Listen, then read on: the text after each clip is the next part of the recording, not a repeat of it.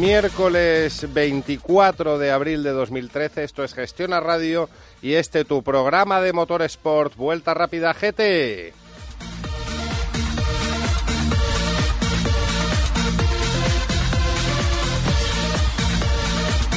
Pues un miércoles más estamos aquí. Bueno, noche de martes, eh, miércoles, eh, esto de la medianoche a mí me, me, me, me confunde. La medianoche me confunde, como decía aquel.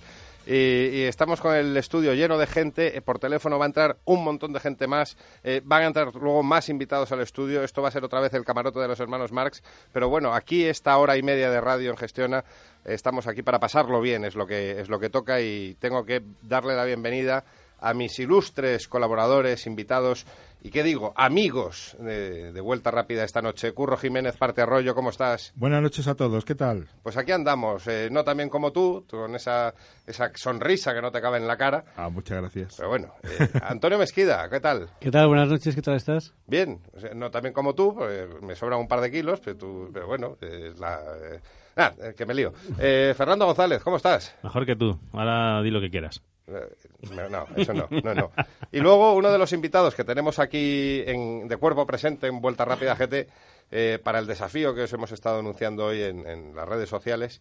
Eh, tenemos hoy a un piloto de rallies, bueno, tenemos a varios, pero, pero el desafío es entre dos. Eh, un piloto de rallies que va a entrar después, ya diremos quién es, y a un piloto de circuitos.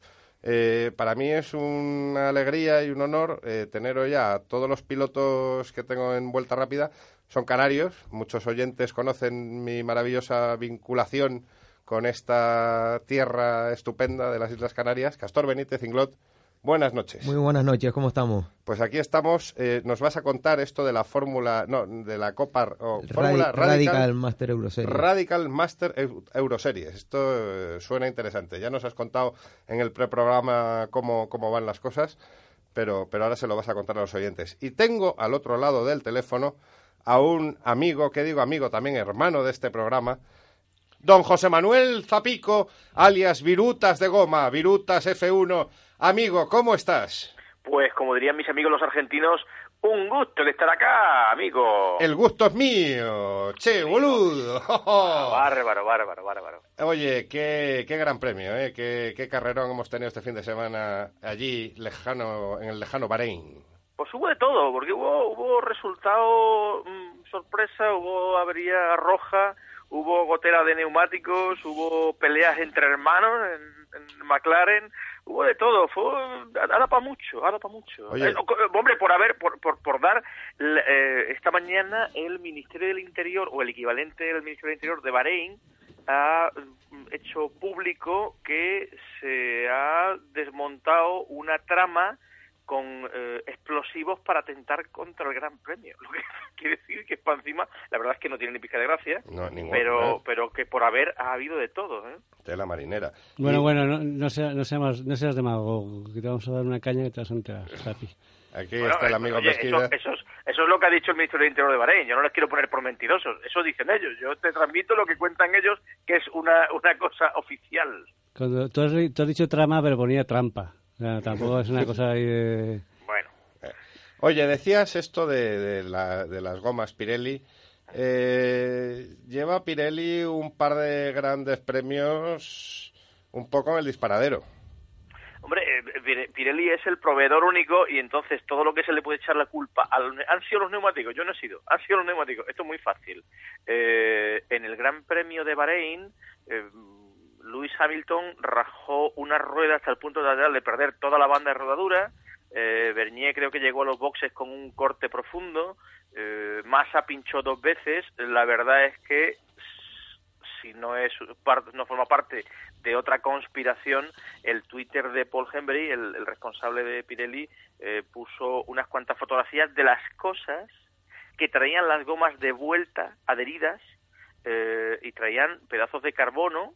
Eso vienen de la pista. Uh -huh. Evidentemente no se puede culpar al neumático de lo que en la pista haya quedado. A lo mejor, si habría que hacerlo, a los comisarios deportivos que impidieron que entrase un safety car o que no pensaron que esto puede ser una posibilidad para limpiar la pista de, de este tipo de cosas. Claro. Bueno, y también eh, se dice, se oye, se comenta por ahí uh -huh. que Pirelli lo deja Y yo he llegado a leer por ahí en alguna revista que hablan hasta de Hankook, De Hankook, como, sí. como proveedor de neumáticos.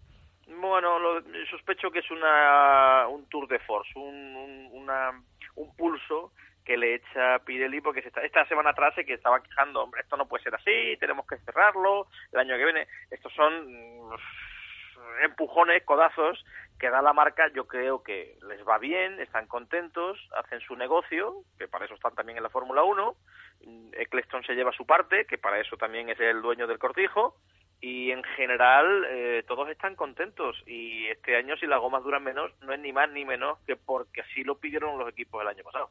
Eh, Pirelli conoce perfectamente el negocio, sabe muy bien cómo se hace un neumático duro, blando, medio, mejor o peor, lo sabe muy bien. Eh, al final de cuentas es una cuestión de poco más allá de que los propios costes. Si hay los neumáticos que tenemos este año, no es ni más ni menos que porque así se pidieron el año pasado de forma conjunta entre todas las escuderías. Oye, y esta historia de amor, desamor no correspondido, tremenda entre los, los pilotos de, la bebida energética que mucha gente esperaba tener aquí otro capítulo de, de sordidez, de, de- chunguismo entre, entre los, los pilotos de Red Bull, no ha habido tal.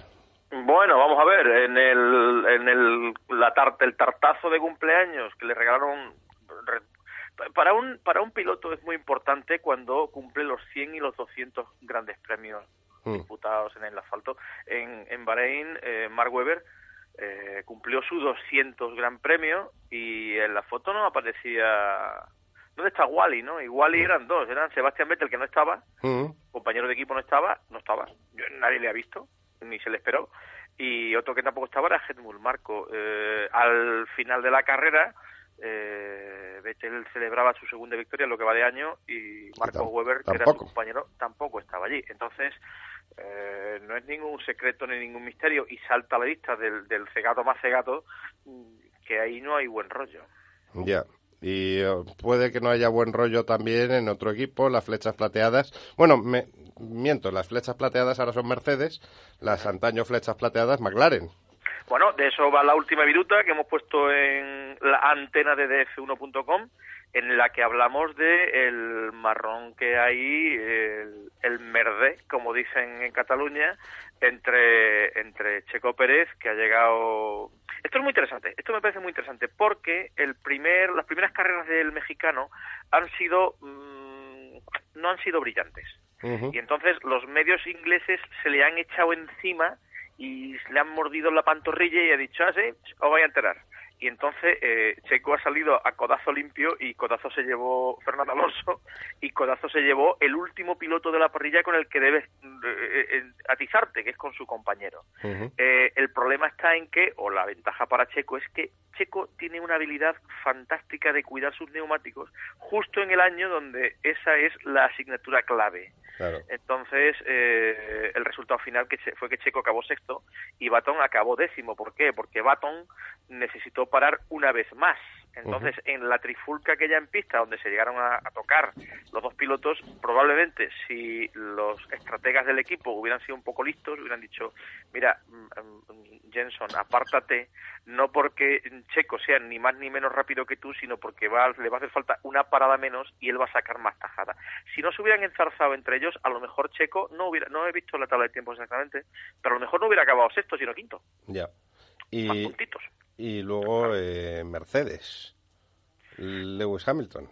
Bueno, vamos a ver, lo de Mercedes es muy pintoresco porque en cuatro carreras eh, Lewis Hamilton ya ha rebañado más puntos que Michael Schumacher en la, en la temporada anterior. Echa Y- sal en mi herida, echa más eh, sal, echa más eh, sal. amigo, esto es lo que hay y es una realidad. No, no, no. A ver, A ver, a Zapi, ver. Eso, eso, es, eso es manipulación pura y dura, macho. ¿Cómo? Manipulación Oye, pura y dura. No- no, 25 primero, 25 son 50, ¿no? ¿O qué? primero no puedes comparar, no puedes, sí, pues entonces, según eso, Fernando Alonso es peor piloto que Michael Schumacher.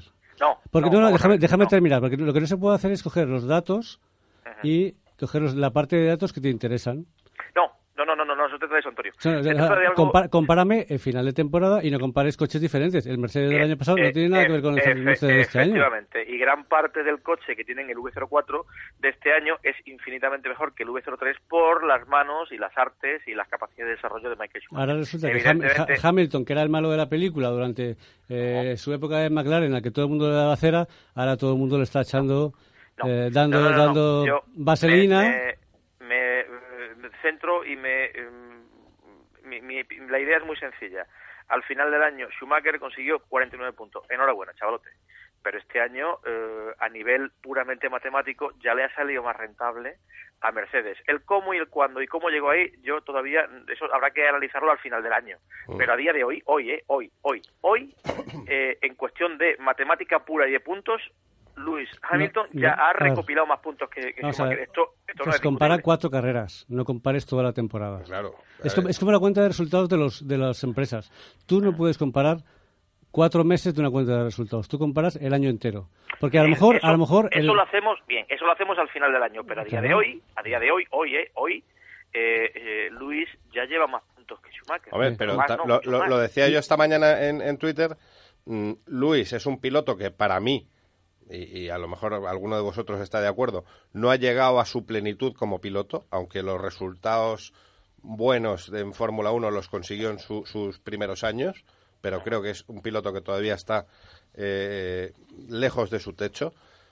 Y claro, y Michael era un piloto jubilado el año pasado. El mejor año de largo que ha tenido jamás, nunca Luis Hamilton en su carrera deportiva en la Fórmula 1 fue el 2007, el primer año. Claro, claro. El segundo año que fue campeón del mundo Sí. fue campeón del mundo con menos puntos Eso que el es, año eso el es. año anterior. Eso y es. después todo han sido cuartos y quintos. Eso es. Estamos hablando de matemática pura al acabar la Claro, temporada. pero- Evidentemente, Luis Hamilton, y permíteme, Mm. y ya termino con el discurso, evidentemente, a final de año, Luis Hamilton pues acumulará 150, 200 puntos, no sé, muchos, ver, más, ¿no? eh, Zapi, los- sí. cuando se da el dato, Sí. los datos se dan para algo.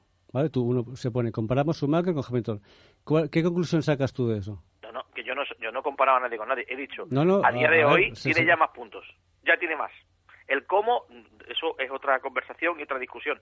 Y, y el cuándo también. Hombre, tú, sabes perfectamente que ese dato se suelta pues para darle para darle vaselina a Hamilton, nada más.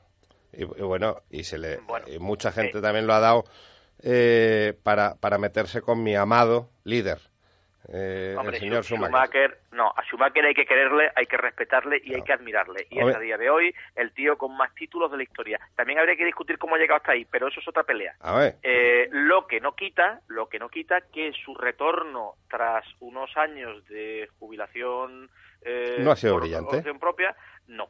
No. para, para nada ha sido brillante y además ha estado muy por debajo de lo que debería. El, el año que mejor le fue, Mm. su compañero Rosberg le dobló puntos. sí, eso es cierto. Eh, ahí hay que envainársela los, los defensores del Kaiser. Eh, Y, hablamos de final de temporada Sí, sí. y todo esto acabado y Schumacher, hombre, pues evidentemente, y esto no es Mm. ninguna puya, es eh, no estuvo a la altura de lo que De había las estado expectativas, eso es. Era la sombra de lo que fue. Sí, sí. Oye, una cosa, eh, quitando, que también creo que es, es muy destacable el inicio de temporada que está teniendo Force India, que, que realmente eh, mucha gente no, no les tiene en cuenta, no sé muy bien por qué, pero está demostrando que tiene uno de, lo- uno de los coches más rápidos de, de la parrilla. Eh, eh, tenemos que hablar de Ferrari. La- perdón, ¿cuál era la pregunta? No, que dejando al margen lo de Force India, Sí, que está muy bien, sí, sí. quiero para, para terminar un poco el, el análisis así un poco a grosso modo de Bahrein, Ferrari. Hombre, Ferrari lo que ha tenido es muy mala pata en esta carrera de Bahrein. Lo de los pinchazos de masa era una Es cosa. mala suerte. Muy mala suerte. Esto, Claro. esto no es, no es, no es- Y después, eh, creo que eh, había un, re- un pequeño récord de no sé cuántas, 30 carreras eh, sin una sola avería en Ferrari. Había, había muchas. Eh, al año siempre hay una o dos carreras donde todos los equipos eh, tienen algún tipo de gotera.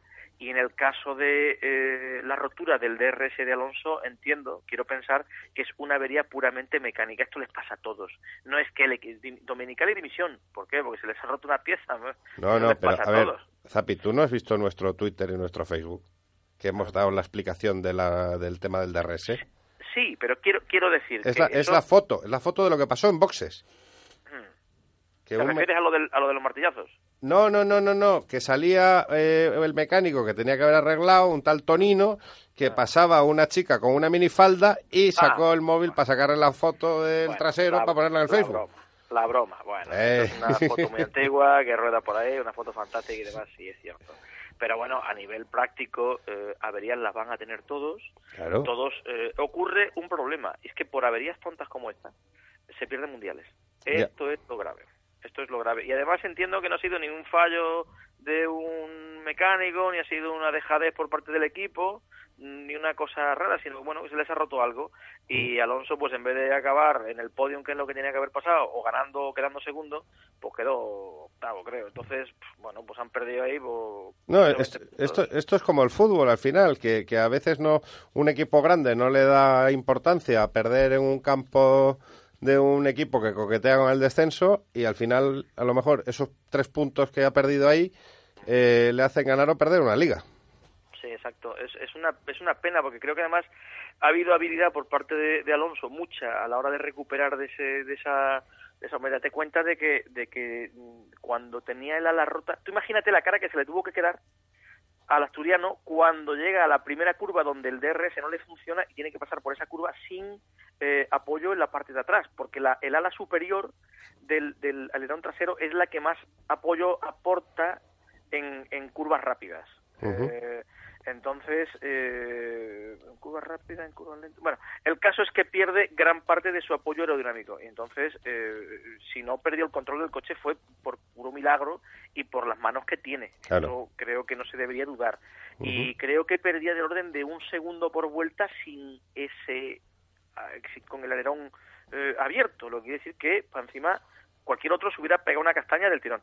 Y en el caso de él, sino que además hizo. hizo Hombre, como que bueno, cualquier otro se hubiera pegado una castaña del tirón. bueno, vamos a ver, quiero decirte que no es fácil manejar el coche sin apoyo en la A parte ver, trasera. Vamos a ver, Fernando Alonso hizo un carrerón bestial, Ah, bestial, sí. acojonante. Yo creo que eh, poco, poco nos lo han enseñado y, y poco se ha narrado el pedazo de, de- de carrera que hizo Fernando, Cierto, porque es, cierto. Pero cualquier otro no se habría dado un piñazo ni habría hecho nada. que decir que- Antonio, a ti, no, a ti y a mí nos quitan el downforce de la ala trasera y en la primera curva nos salimos derecho y nos atizamos pero si es que no, no estoy comparando conmigo, estoy comparando con otros pilotos.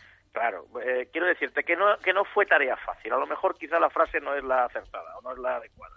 Pero desde luego, mm, otros No, pilotos a les ha pasado esto y se han salido rectos. Sí, sí. Y perdía un segundo por vuelta. Eso es una infinitesimal, una, una, cosa absolutamente mm, nimia comparado con lo que debería haber perdido de forma lógica.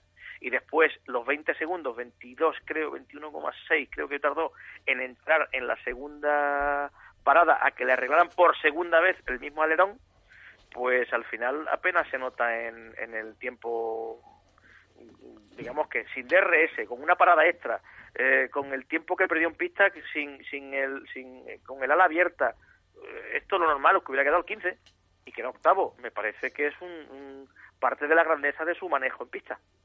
De la que nadie duda. Es- esto es. Ni el hemos llegado, el señor hemos llegado al mismo, hemos llegado al mismo destino. mm, No, no, no, hemos llegado al mismo destino porque tú suel- has soltado una pequeña pullita siempre para los otros pilotos, que eso es, es muy... muy- Antonio, es no muy- seas malo, Antonio, es hombre. Muy, muy, muy español eso. Para, para decir la verdad que Fernando Alonso probablemente sea el mejor piloto de la parrilla. Si yo, soy, si yo soy antialonsista, si yo estoy bloqueado en el Twitter por él, si yo- mis comen- mis comentarios, yo, yo, yo- Encima que te yo eche un capote a ver si te... Yo te el Bienvenido, tío más, bienvenido. yo soy el tío más crítico del mundo, por lo Encima que, que hago, ha- hago de poli malo para ver si te liberan del bloqueo, macho, nada, ni caso. no hay forma. No hay, for- no hay forma. Zapi, eh, la liamos en Barcelona. Hombre, allí puede ser la mundial, porque yo creo que Ferrari, Ferrari o mejor aún, Alonso suele ser muy español en esto y es que no hay nada no hay nada peor que un español acorralado y entonces el mejor Alonso aparece siempre cuando más se le necesita. Alonso con un coche malo de, de, de morirse. El año pasado quedó segundo y a pique estuvo de ganar la carrera que se llevó eh, en un expediente X maravilloso, eh, Pastor Maldonado Sí. que ganó aquella carrera de forma indiscutible, es evidente, Sí. pero después desapareció, se lo tragó. Se diluyó la- como un azucarillo en el Eh, café. efecti- no, desapareció. Fue como si en aquella ocasión, como si hubieran dado con algo especial que nadie se explica, que nadie lo sabe, con aquella pavorosa escena del incendio del box y demás. Sí. ¿no? Pero eh, entiendo que eh, Alonso puede dar allí lo de pecho. Tiene un coche que eh, en Montmeló fue estupendamente. mm, El efecto rebote de Ferrari y de mm, correr ante su público puede reportar dividendos seguro. ¿Vas a ir? Eh, tengo un bolo ese día y no sé si... Creo que no, que no voy a poder ir. Bueno, de todas formas lo, lo comentaremos en vuelta rápida con pelos y señales. Virutas, un placer tenerte en vuelta rápida, ya lo sabes, que cuando vienes tú la gente se le dibuja una sonrisa escuchándote. Muchísimas gracias, Ramón, muchísimas gracias. Un abrazo. Vamos con un poquito de música.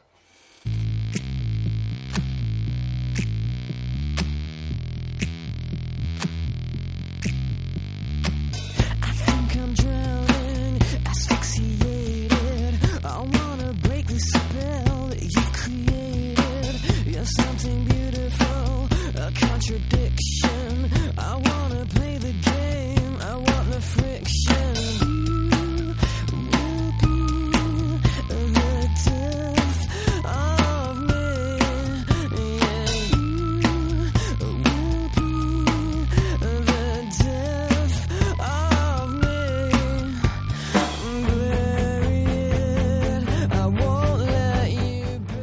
Y después de esta pausa musical vamos a hablar de este desafío que tenemos, más o menos, desafío, llámalo, llámalo como quieras. Tenemos a Castor Benítez eh, aquí en los estudios de Vuelta Rápida Gestiona Radio. Castor, muy buenas noches. Te vuelvo a, a- a saludar. Y quiero que me cuentes, porque, porque mucha gente, mucha- muchos de nuestros oyentes, no saben qué es el, el Radical, eh, ¿cómo era? Radical, campeonato se llama Radical Master Euroseries. Mar- Radical Master Euroseries. ¿Esto qué es? Monoplazas. eh, me decías que era como- más como un prototipo, una especie de barqueta, ¿no? Cuéntanos. Sí, esto es un monoplaza y vamos, es un, un sport prototipo o, o barquetas como, como se conoce más en la calle. Y bueno, son carreras de resistencia a, a nivel europeo. Eh, un campeonato muy divertido, tiene bastante público, sobre todo en Inglaterra.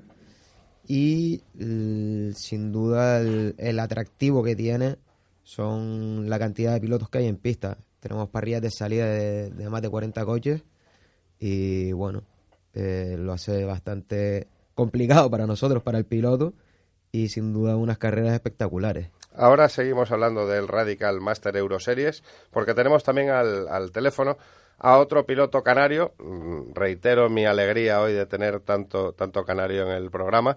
Alfonso Viera, muy buenas noches. Hola, buenas noches. Eh, primero que nada, enhorabuena por el resultadazo, no sé si se dice así, pero es que me da igual porque lo ha sido, en el primer rally del Nacional de Tierra eh, en Cervera con el Mitsubishi, eh, ganador de Grupo N y quinto de la general. Sí, la verdad es que salió una buena carrera. Sinceramente, el año pasado me, me lo curré muchísimo. Eh, fui a hacer test previos al campeonato, intenté ir todas las veces posibles al taller, estuve pendiente de hasta el más mínimo detalle del coche y, y ahí te digo, habiendo hecho casi 200 kilómetros de test el año pasado, eh, la temporada fue un desastre porque se rompió el coche y todo salió fatal. Y este año el coche lo vi eh, una hora antes de subirme a él, lo probé 600 metros y mira, desde el primer metro la verdad es que conseguimos llevar un ritmo interesante y la verdad es que muy contento, pero son cosas que a veces en el tema de las carreras son casi inexplicables. Oye, tu intención es seguir el Nacional de Tierra, ¿verdad? Entero. Sí, te- lo era también el año pasado, lo que Ajá. ocurre que cuando ya no tienes ninguna posibilidad, pues eh, ya a mí lo que me apetece es intentar luchar por campeonatos, ¿no? Si Claro. voy a estar por nada, pues ya me dedico a otra cosa. ¿Y cómo, cómo ves esto de que ahora cada rally tenga un organizador local? Eh, esto puede beneficiar ¿no? a las carreras porque también atrae a mucho piloto local y, y bueno, todo. ¿no? y- y aparte que, mm, bueno, veníamos de un organizador que en el fondo estaba, mm, se, se le veía con, con desgana, ¿no? Eh, cuando tú a un certamen nacional se lo brindas a organizadores locales, se desviven, ¿no? Y Claro. eso se, se traduce en, que la gente hace organizaciones muy dignas, ¿no? O sea, este rally ha estado muy bien, era un rally que también era valedero para el campeonato catalán y, y, hombre, el campeonato catalán o el que vaya a ver, por ejemplo, en, en Murcia la próxima carrera, pues sí, son atractivos, pero si encima les dices que vienen Chevy Pons, Nani Roma, eh, que cuando los ves pasar se te ponen los pelos de punta, pues la gente A- lo aviones, agradece, ¿no? claro, claro. Claro, y la gente lo, lo agradece, con lo cual, en fin, yo creo que en, e- ese sentido la Federación Española ha hecho, ha hecho un buen cambio. Yo lo que hablaba antes con, con Castor, que, está aquí en el estudio con nosotros, eh, hablábamos de el, el sobremérito, el sobreesfuerzo que tenéis eh, los pilotos canarios. Mm, Yo me acuerdo cuando José Mari Ponce o, o Luis Monzón fueron campeones de España, eh, el, sobrecoste que tiene eh, venir, en tu caso, a la península y en, en el caso de Castor, por ejemplo, hacer un programa ya eh, carreras por Europa. O sea, eh, yo no sé si la gente es consciente de, de lo que tenéis que lograr a nivel patrocinios, a nivel presupuestario, de cerrar un presupuesto mucho más alto que cualquier piloto de la península, creo yo, ¿no? Sí, y además después el, el problema añadido de que realmente eh, pues no tienes un contacto directo con, con el equipo, ¿no? Eh, también es importante entre carreras pues tener cierto contacto humano con la gente que está tratando tu coche, eh, ver qué es lo que le están haciendo, que lo están mimando. Estos eh, son hierros, pero en el fondo eh, eh, el cariño que se le transmite entre carrera y carrera lo acaba notando bastante el piloto, ¿sabes? Y, y en ese sentido eh, es desde luego un hándicap, ¿no? Mm. Si encima ya yo realmente ir a la península es casi como, como para Castor ir a ir a Nürburgring porque sinceramente eh, se tarda lo mismo. Y si encima ya te lo pones que, que mi equipo está en Villablino, que, que está en Provincia de en León. un pueblo de León, sí, pero que está perdido en la mano de Dios. O sea, yo, yo es una cosa tremenda. Pues ya es que mm, se- es casi imposible que lo Ah. vaya a ver a lo largo del año. A mí me suena salida de la autopista cuando voy hacia Galicia, sí.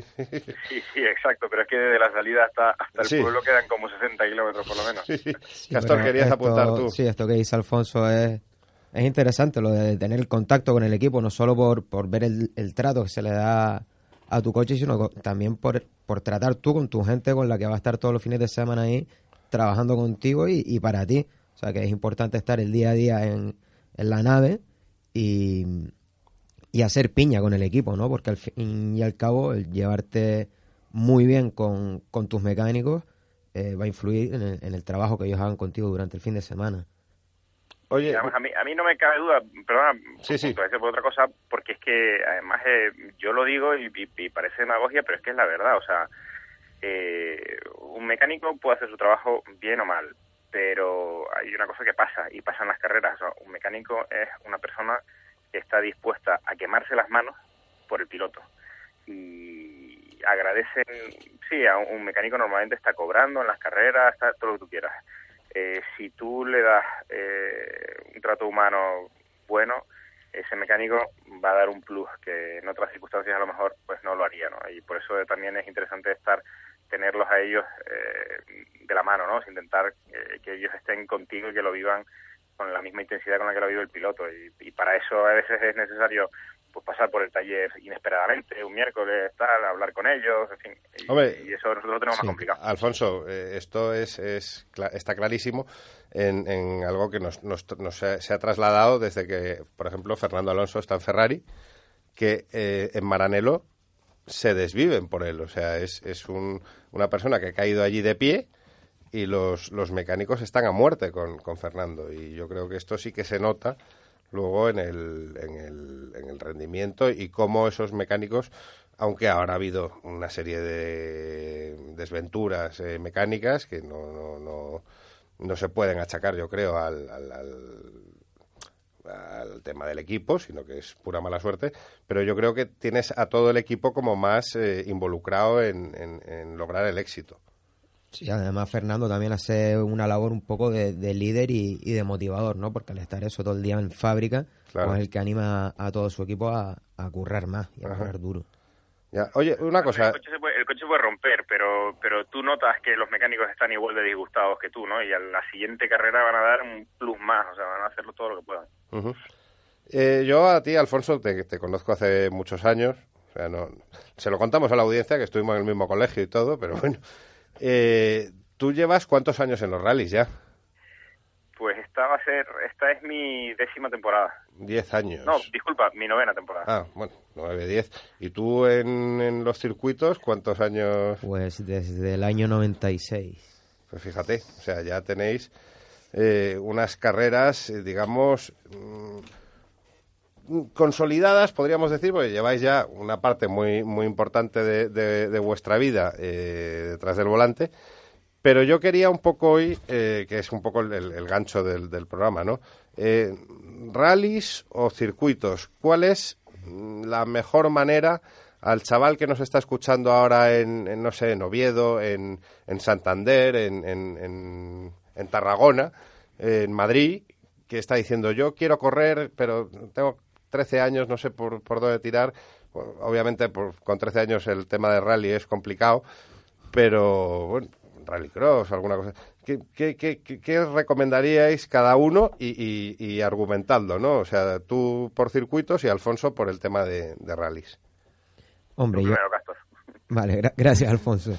Eh, bueno, yo creo que el- lo primero que, que tiene que tirar un piloto, sí o sí, es por el karting. O sea, eso te da unas maneras en, en pista, te da una base eh, para competir y también para empezar a desarrollarte técnicamente. Creo que es un, un escalón obligado. O sea, todos los pilotos que, que hay hoy día en Fórmula 1 y muchísimos de los que hay en rallies también eh, han pasado por el karting y luego, bueno, a partir de ahí, pues, pues ya cada uno enfoca su carrera deportiva hacia donde más le guste, ¿no? O sea, donde más posibilidades tenga de triunfar.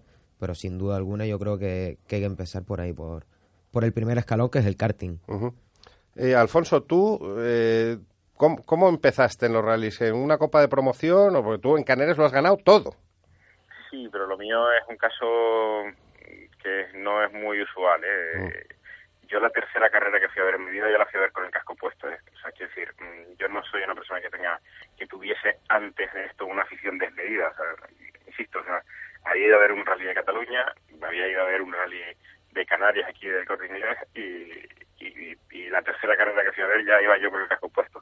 Eh, y- yo no tenía ninguna base, ¿no? Yo recuerdo ir a un curso de conducción eh, en, Madrid, en Jarama, y cuando dije que iba a correr en rally me dijeron, bueno, te vamos a evaluar de una forma más severa, ¿no? Y la verdad es que me pusieron a caer de un guindo.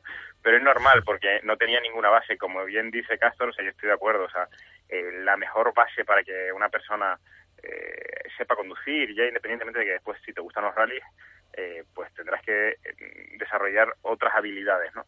Eh, pero indudablemente, o sea, tener la base de saber manejar un coche, entender un coche de carreras, eso te lo da la experiencia que tienes en karting, a mí no me cabe duda, y yo conozco y tengo compañeros de equipo que han sido pilotos de karting y se nota una diferencia importante, entre otras cosas, porque son gente eh, bastante más sensible que los que hemos empezado de otra forma. ¿no? Los que hemos empezado de otra forma int- intentamos siempre adaptarnos al coche. Y en los karts, eh, toda la gente que viene de circuitos están muy acostumbrados a, hacer que el coche se comporte como ellos quieren.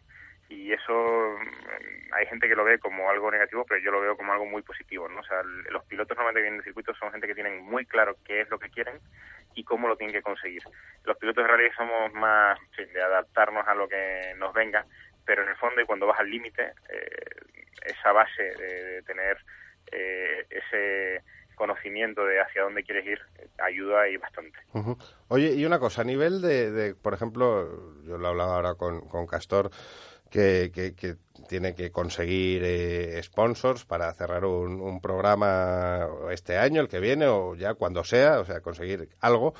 Digo, un piloto de circuitos a lo mejor lo tiene como un poco más fácil, entre comillas, porque ahora eh, tienes a un, a un Fernando Alonso en España que, que sale, que no tiene que ver porque es otra categoría, pero, pero sí que hay un referente de circuitos. ¿Tú notas, por ejemplo, Alfonso, una falta de un mito en España como Carlos Sainz o algo así? Que a lo mejor Dani Sordo no termina de, de- de romper para que los rallies se vuelvan un deporte mediático que la gente quiera invertir ahí a saco? Estoy totalmente de acuerdo, o sea, eh, es el problema que tenemos hoy día, ¿no?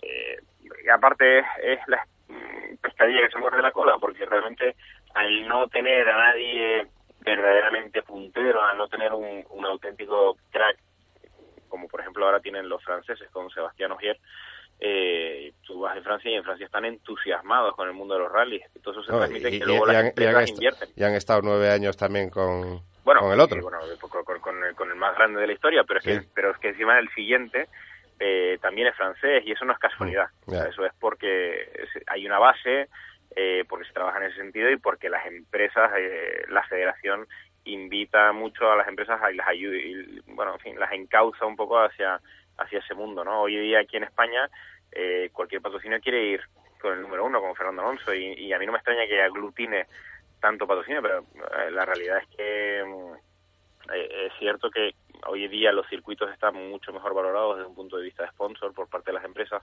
porque lo entienden más. El, el problema de los rallies además es que es un gran desconocido, ¿no? O sea, si tú llevas a un director general de una empresa o de marketing a ver un rally, pues, lo normal es que diga, bueno, y ya está, y Sí. debe pasar. Entonces, eh, eh, los rallies hay que tener cierta cultura para entenderlos, y, y cultura automovilística, Sí, sí, claro.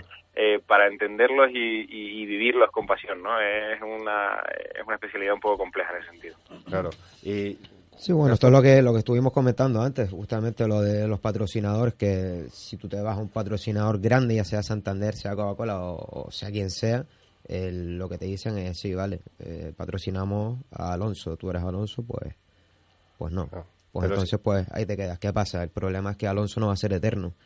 Y entonces, pues si no apoyamos a, a futuros pilotos, pues cuando, cuando acabe Alonso, Claro. ¿qué va a pasar? claro, y luego las Pues yo, categorías. yo conozco un caso muy particular, porque es que lo que pasa es que estas cosas hay que transmitirlas también, y yo muchas veces lo digo, y es que yo recuerdo perfectamente como a una empresa española se les ha escapado Mar Márquez, por ponerte un ejemplo, porque cuando se le dijo que apostasen por él, pues cuando era un niño, yo, y, y lo- y- es que tuve el privilegio de estar en esa conversación, dijera, no, no, ya nosotros estamos con no sé qué.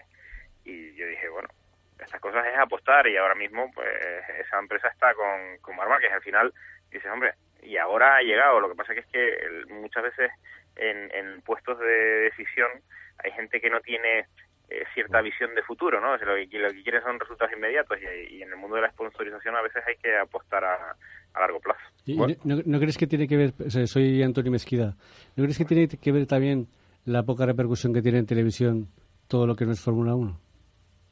Totalmente, totalmente. A la hora de conseguir un patrocinio, tú vas a un patrocinador y te pregunta, lo primero que te pregunta, ¿y esto dónde se ve?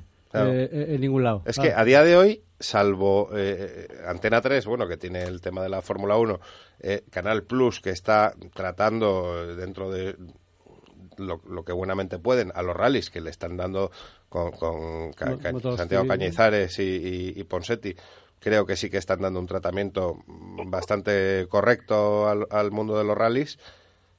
Poco más. Bueno, eh, Eurosport hace cosas, pero Eurosport ahora a día Ya, pero de hoy... tanto Eurosport como Canal Plus son canales de pago, con Claro. lo cual la visibilidad es muchísimo más reducida.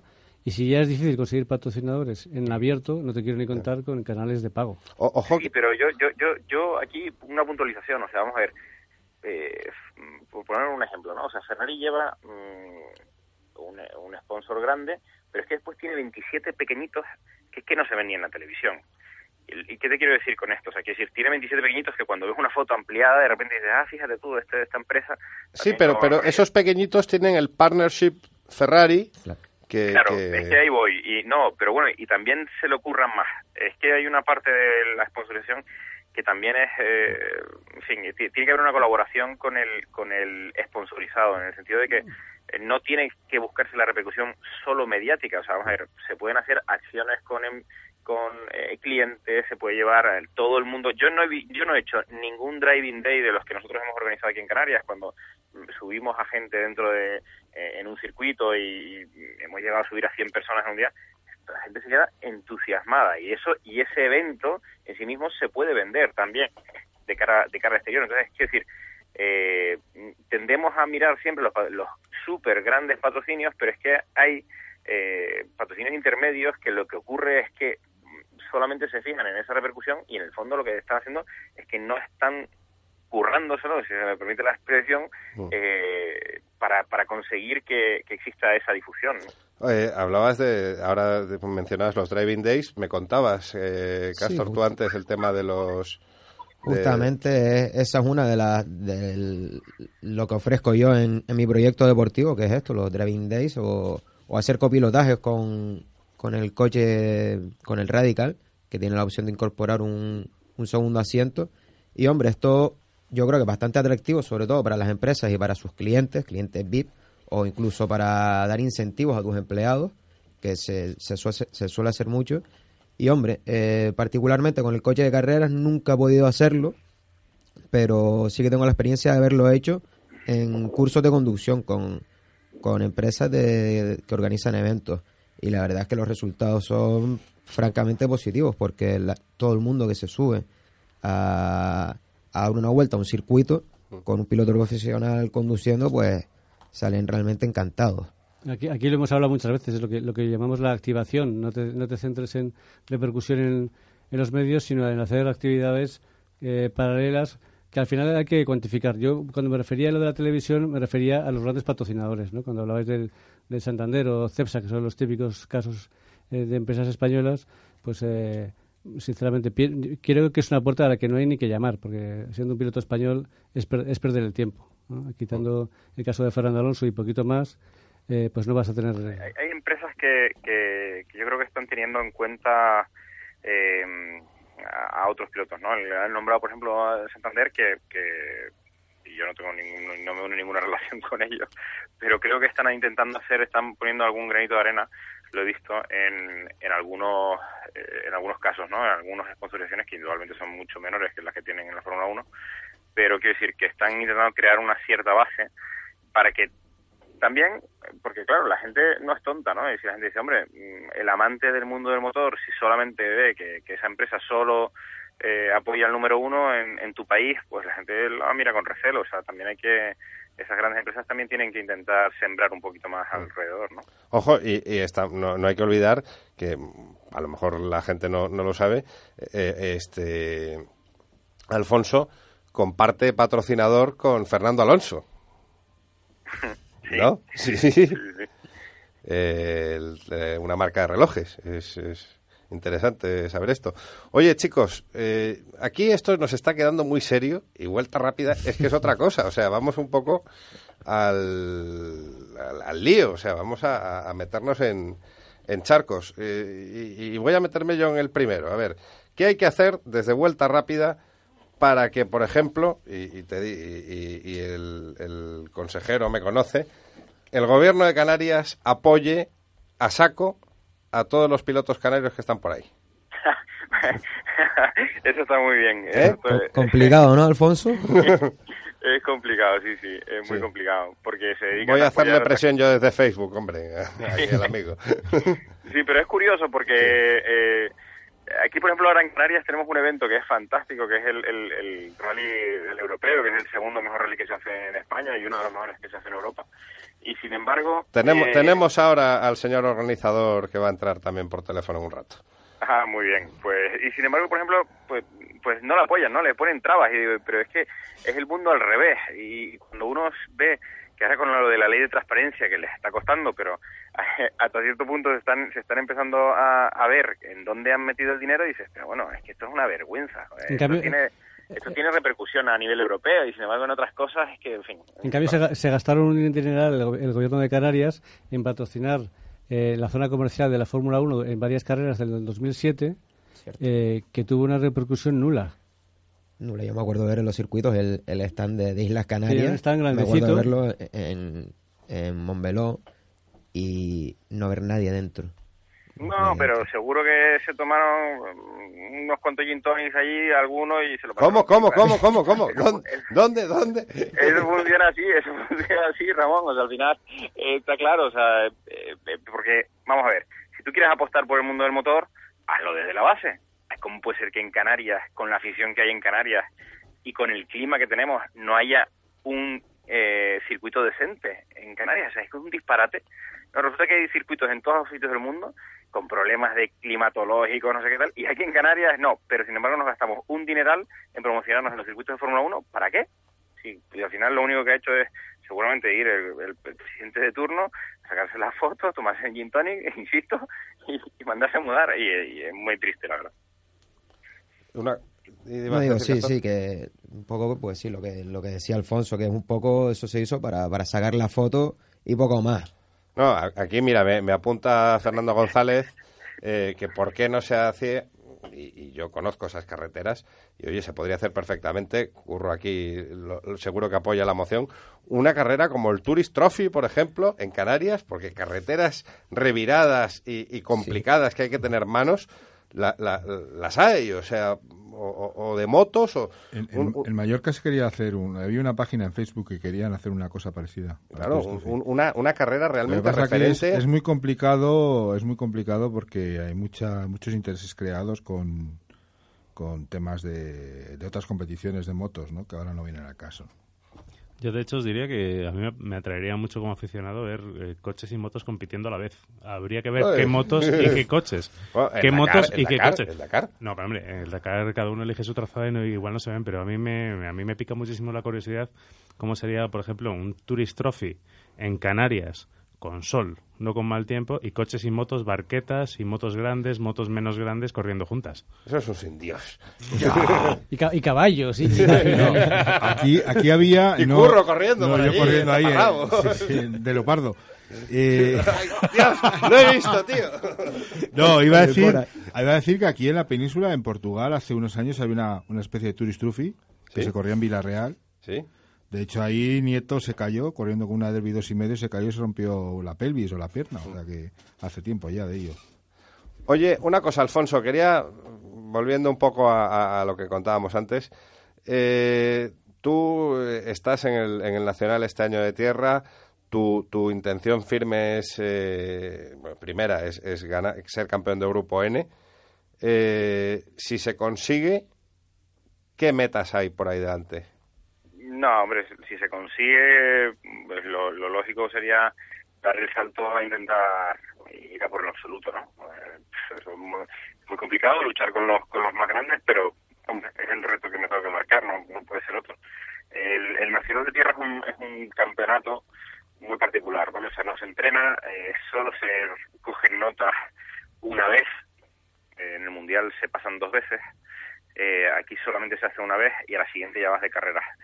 Y eso, pf, eh, en, en ir al ritmo de los mejores requiere llevar tiempo haciendo lo mismo. ¿no? Y, y por eso este año me planteé la meta de, bueno, de ir con un coche menos potente para ver si en un futuro, eh, y si todo sale bien, pues poder ir con, con un coche eh, con el máximo de prestaciones intentando eh, conseguir eh, pues el resultado de ser campeón de España de rally de tierra. ¿Y el Nacional de Asfalto te lo, te lo planteas en algún momento en el horizonte? El Nacional de Asfalto, mm, yo ya soy muy mayor para ser el Nacional de Asfalto. Pero por una por una cuestión muy muy o sea, muy sensata, o sea, y es que eh, ahora mismo si tú analizas quién es, quién está yendo rápido en España, Sí.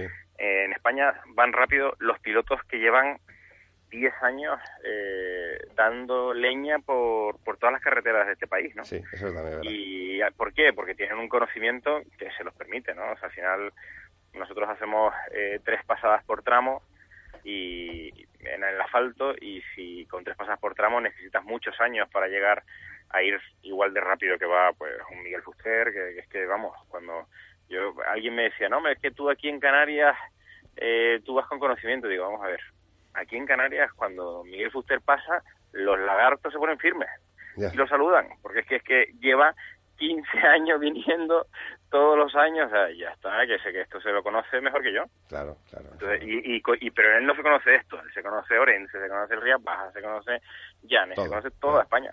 Claro. Por cierto, que qué mala noticia para los amantes a los rallies lo que ha salido hoy, de que la Federación Asturiana, creo que es, eh, no, no, no tiene dinero para apoyar el Príncipe de Asturias y está corriendo peligro. Leía por yo en Twitter que si en el Nacional de Rallys no se corre el Príncipe de Asturias es como si en el Mundial no se corriera, no sé, eh, el, el, el Rally de Inglaterra o el, o el, o el Monte Carlo. No, no, es que vamos a ver, es, el, el rally que ha sido, con el Rally de Canarias, el más importante de España. Eh, llegó a ser del, del IRC. Claro. Y, y ahí sí que hay un, un, un desdén institucional tremendo. O sea, yo, fíjate que eh, apoyar a, a deportistas eh, es algo bastante complejo por parte de las instituciones públicas, ¿no? Pero apoyar eventos, Mm. eh, creo que no, porque los eventos mueven el resto de lo que hay detrás, ¿no? Y, y en ese sentido creo que en fin, el tema de recortes y no solo recortes, sino mala gestión de la mala gestión que ha habido en, estos años, pues nos ha llevado a esta situación, yo creo. Alfonso, eh, tenemos que cortar porque cada- tenemos media hora más de programa, pero los contenidos que, esperan todavía tenemos a producto. Viene Javier Rubio, tiene que entrar luego el amigo Luis a, a contar un, un proyecto que está haciendo. Hay que hablar de motos con, con el gran resultado de Mar Márquez. Y, y queda poquito. Eh, te agradezco muchísimo que hayas estado hoy con nosotros y vamos a seguir muy de cerca el Nacional de, Tierra porque eh, está eh, fenomenal que en España este campeonato tenga repercusión, que me parece que, que- que- que hace falta un poco, ¿no? Que los medios ahí apoyemos el Nacional de Tierra, porque cuando se sale al Mundial y a cosas, mm, empresas importantes, eh, desde luego a los españoles siempre les han clasificado como pilotos de asfalto y hay que demostrar que en tierra también somos, somos fuertes. Así es. Muchísimas gracias, Ramón. Un abrazo.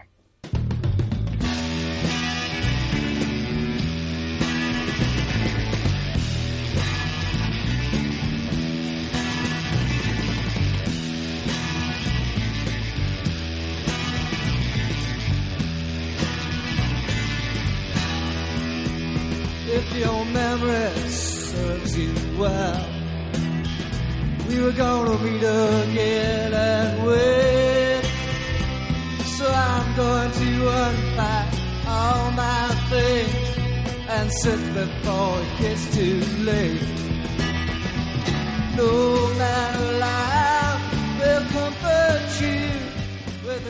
Bueno, pues después de esta interesante charla vamos a hablar un poquito de, de motos. A ver, curro, coño, que estás ahí con el WhatsApp. ¿Qué tal? Eh, Buenas noches a todos de nuevo. atroz, de tremendo, eh, sublime, eh, espectacular. eh, se me agotan los calificativos con Mar Márquez.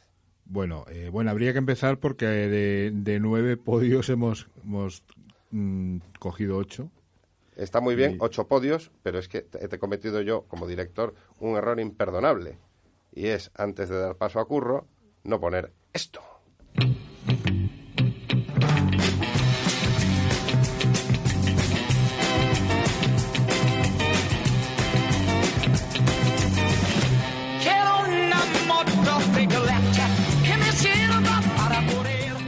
Ahora ya puedes hablar. Sí, notaba ya algo de falta, pero claro, como tengo los cascos puestos, pues no me entero de nada. Eh, bueno, pues lo que estábamos comentando de, de los de ocho podios de nueve posibles, un triunfo estratosférico para, para el motociclismo español y la- el triunfo de Moto 2 de Nico Terol y el de Alex Rins pues queda un poco ensombrecido por la por la espectacular actuación de, de Mar Márquez que por otro lado eh, aunque a algunos mm, nos maravilla muchísimo por otro lado a mí tampoco me sorprende porque yo no voy a Hay decir una paella ahí por medio, ¿no? Sí, yo no voy a decir, ya lo dije yo, pero es que ya lo dije yo. Y lo que sí, es decir, eh, él tuvo una, un acierto en, en- en la elección de un, de un neumático duro trasero para que fue lo que marcó la diferencia al final de carrera, Pero la verdad es que arrasó, es las cosas como son. Tenemos al otro lado del teléfono, que hoy el teléfono de vuelta rápida está como está, está ahí echando humo a tu compañero motero. Ah, muy bien. Javi Hernández. Javi, muy buenas noches. Muy buenas noches. Estamos aquí que nos- se nos agotan los calificativos para el niño. Hombre, eh, va como un tiro, eso está claro. Eh, yo no sé si lo del tema de los neumáticos, porque ya uno, eh, ya nos ponemos tan tan puristas con el tema del neumático blando, duro, eh, medio, extra blando y todas estas cosas, que al final parece que es que es mérito de haber acertado con las gomas. No, es, es un poco eh, todo. Cuando- Es decir, es decir, el, el mérito, el- yo creo que con, con gomas iguales que los demás hubiera ganado de todas maneras, pero sí es cierto que Que al tener... es un pedazo de piloto, o sea, Eh, está claro. Yo creo que va... va Además, tú y yo hemos estado hablando muchas veces de, de, de cómo tumba, que te decía yo que tumbaba, el, el estilo de, tu- de, de tumbar es, es como Stoner, pero es, es que incluso tumba más, decías Tumba tú. más, porque es que ahora se está poniendo un poco de moda, eh, porque yo estoy viendo fotos en, en, en- en internet eh, eh, de, de la gente tumbando y tomando el codo, pero una cosa es descolgarse y tocar el codo como, como ves en algunas fotos y otra cosa es casi me- ir tumbado Casi y meterse tumbado. hacia dentro de la moto porque si no es que no, no tienes espacio para seguir tumbando más, ¿no? Y él mismo dice que, que tocar con el codo lo toma como, como referencia de la misma manera que antaño se hacía cuando se empezó a tocar con la rodilla, que se, se tomaba un poco de referencia para saber hasta cuándo podías tumbar. Bueno, de hecho, el- al que hemos conocido como Codos ha sido Aspis, que es el primero que se ha hecho así. Bueno, eh, el primero en tocar- por, por No, el tocar- primero en tocar codos codos, ¿no? fue Jean, Jean-Philippe en la época de con la Yamaha Galois de dos y medio que se to- tocaba los codos, pero no era, no era, no era- es decir, era como una cosa de un estilo espectacular, pero, pero vamos, que Pero, por ejemplo, en el caso de Spies lo hace además de una manera un poco ortopédica, porque Sí. se así como con No, esto es porque por el exterior y tal. to- toca el codo y en se el caso encoge. de Mar, en el caso de Mar, no, es que es su forma natural de Exacto. pilotar. Es una forma natural, no una forma ortopédica, por así decirlo. Y bueno, luego teníamos la duda de que, bueno, ¿qué pasará porque no tiene experiencia, eh, de decirlo de alguna manera, de hacer eh, simulacros de carrera, final de carrera es igual? Es decir, él, él estuvo aguantando detrás de Dani y luego cuando vio la Sí, Lo que oportunidad... pasa es que lo que lo que pasa es que lo, lo que tiene lo que tiene Mark es que es muy es muy instintivo. O sea, es, es, es regular, ha demostrado que puede ser regular en el en el vuelta a vuelta, pero es sobre todo instintivo. O sea, es, es que no tiene nada que ver con, con Dani, ¿no? Aunque muchas veces eh, siempre cuando se le pregunta, él dice que se ha fijado mucho en Dani, que ha sido durante su carrera una referencia. No, no tiene que ver. Y yo mismo... pero no, no se parecen en nada. Nada, nada. No se parecen en nada. Bueno, ahí lo que le ha salido un grano tremendo a, a- a Pedrosa en el, en el zapato, en el mismo equipo, ¿no? Porque Sí, compañeros de equipo, se puede ser compañero de equipo, pero nunca son... Los compañeros de equipo, como bien sabes, no están siempre bien avenidos. Siempre tu primer y rival va a ser su, compañero de equipo. su mayor enemigo va a ser su, su compañero de equipo, ¿no? Chicos, eh, hoy podríamos estar hablando mucho de motos porque de verdad el resultado ha sido histórico, pero con el debate, primero con Virutas y Antonio, luego con... Pero ojo que dentro de una semana, este fin de semana, no, el siguiente es Jerez. Ya, O sea que telita como llega el campeonato de, de motos a Jerez, ¿eh? sí, sí, tremendo, tremendo. Eh, ¿Qué os parece si lo, si lo hablamos la semana que viene con, con calma y con, con mucha más... eh, con menos tensión, porque es que hoy a mí me va a dar un, un, un mal. mira aquí. Y Perfecto. me acaba de entrar en el, en el estudio un invitado que es que yo me he puesto de pie. De hecho, he, he salido allí a buscarle al baño, que se había perdido, y que es eh, don. Javier Rubio, y para mí es un honor, pero un honor de, lo- de los de estos que no me podían imaginar en sueños que yo iba a poderle tener de invitado No en el no estudio. exageres, No, Ramón, no, no a ver, hombre, hombre, los que nos gusta esto hemos aprendido eh, leyéndoos a vosotros, a los grandes maestros del, del periodismo del motor. Te pasas, te pasas de frenada. Bueno, vale, pues me he pasado de frenada. Ah, Gracias. Eh, Ja-. Javier, ¿sigues por ahí, Javier? Sí, sigo por aquí. Bueno, por pues aquí. te emplazo para la semana que viene, si te parece, ¿vale? Perfecto. Muy Venga, un bien. abrazo. Curro, Buenas muchas noches. gracias y perdona hoy la brevedad, que llevas unas Bueno, semanas Ya yo pasaré luego la factura. Vale, bueno, En eh, forma de carne. con IVA, sin IVA. No, sin IVA, aquí todo. En forma de carne, qué estás diciendo tú. ¿Y qué- El chuletón, digo. Ya. Javier, eh, muchas gracias por estar. Nada, hombre, encantado, un placer, gracias por invitarme. Estábamos, eh, hemos estado hablando ya de, de- de Fórmula 1, hemos, le, le hemos dado un, un repaso con, con el amigo José Manuel Zapico, Virutas de Goma. Antonio ha sido un poco malo, ya le he dicho que ha sido un poco malo. Siempre lo es, siempre lo es. si no, Sí si lo no es. fuera malo no sería Antonio, entonces... Si no menudo rollo, si todo el mundo dice lo mismo. eh, Bueno, oye... eh, aquí- Ahora, yo voy a decir lo contrario de lo que tú digas, así que me da igual. Yo te, te llevo la contraria sin más, con al que sea. ¿eh? No- Vale, no, eh, a ti. después del programa nos vamos a tomar copas, tú no. Yo más, ¿Me llevas la yo más. Ah, vale. Eh, Javier, cuéntanos, ¿qué, ¿qué te está pareciendo este Mundial? Eh, primero hablamos de Fórmula 1, luego si quieres hablamos un rato de, de rallies.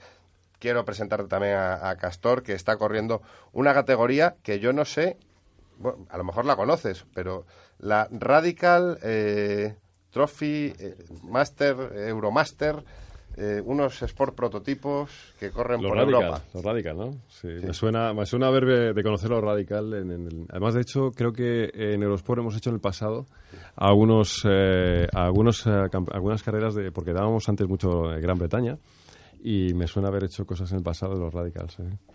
Pues ahora, ahora hay que hacerlo otra vez, o sea, porque tenemos aquí a un español que está, pues. claro, está intentando conseguir eh, patrocinadores y claro, le dicen, es que no sale en ningún lado, es que no sale en ningún lado. Y tenemos que, que conseguir, no sé, a ver, en vuelta rápida, si somos capaces de, de comentar las carreras de, de los meetings cuando esté un, un compatriota nuestro ahí batiéndose el cobre por esas pistas legendarias de Europa.